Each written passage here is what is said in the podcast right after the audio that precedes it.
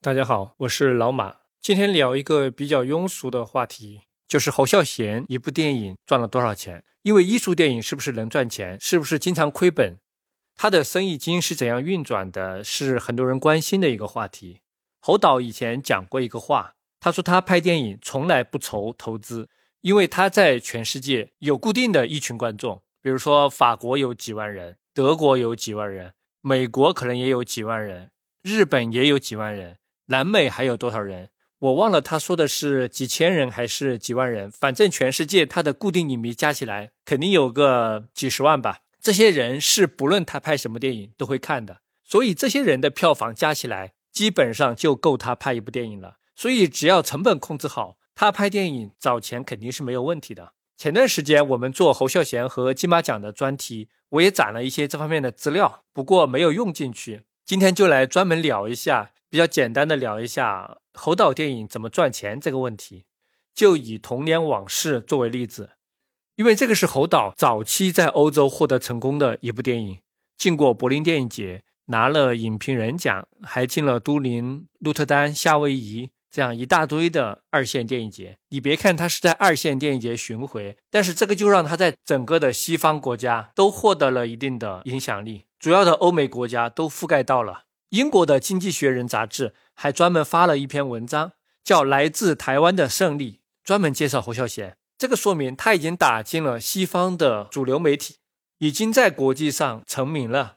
很多地区都开始买他的电影版权。我这里没有特别具体的数字，不过大概的数量级是可以估计出来的。因为在八十年代，一部像这种比较热门的艺术电影，在一个小的国家的版权。大概是三千到五千美元，如果能卖三四十个国家，加起来应该能有十几万美元吧。听起来不多，但是也不少，还可以换算成台币的话，那个年代是乘以三十，几百万台币是有的。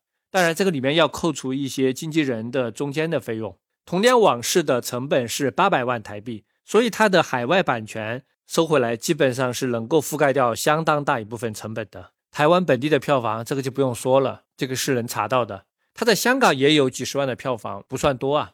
刚才说的是海外的影院的上映的版权，但是《童年往事》因为反响特别好，几年之后又在欧洲卖出去了很多的电视版权。刚好这里有比较具体的数字，所以我说一下，应该是一九八八年，《童年往事》是把欧洲德语区的电视播放版权卖给了德国第一电视台。德语区应该是包含了德国、奥地利、卢森堡、列支敦士登，还有瑞士的一部分地区吧。这个版权是有期限的，七年，在这七年之内，你想怎么放就怎么放。但是过了七年就不能再放了。那卖了多少呢？二十三万马克，这个就相当于三百八十万台币，这个数字相当惊人了。据说是打破了亚洲电影的很多记录，在当时仅次于黑泽明。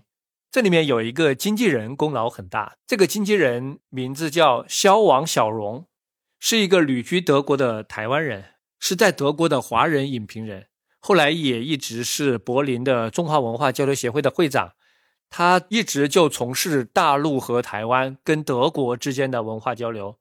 侯孝贤和李安在柏林电影节的推广，他都帮过忙，当然人家经纪人帮忙也是要收费的。他要收百分之十五的佣金，这个也是正常的价格。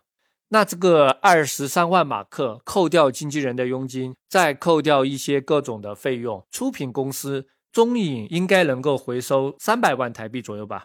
但是这里要强调一下，因为侯孝贤在海外的知名度上升很快，所以侯孝贤个人他和中影就签订了一个协议，凡是从欧洲获得的版权净收入，就是扣掉各种各样杂七杂八的之后的净收入。他个人能够获得百分之五十，那这样一算的话，德国电视台这三百万台币，侯孝贤和中银公司对半分的话，他个人应该能够分到一百多万。而且后来他跟邱富生合作《悲情城市》也有类似的条款，是百分之四十。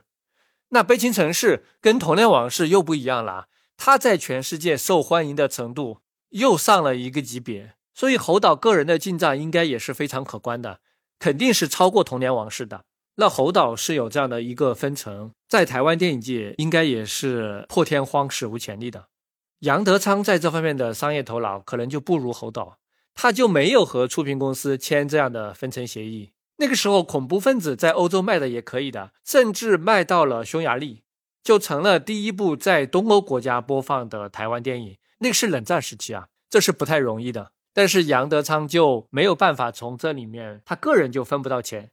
那《童年往事》在德国电视台相当于卖了一个天价，开了一个好头。接下来他又卖给了法国第七电视台，是卖了三十七万法郎，这个相当于台币的一百五十万，比德国要少一半，但是也不低了。除了德国、法国这样比较大的市场，还有荷兰、瑞典很多国家都卖了。精确的数字呢不好计算。但是我们这么估算一下，就单单看《童年往事》这一部电影的欧洲版权这块儿，侯导个人和中影公司对半分，他应该是可以赚到几百万台币的。这是一个小小的案例。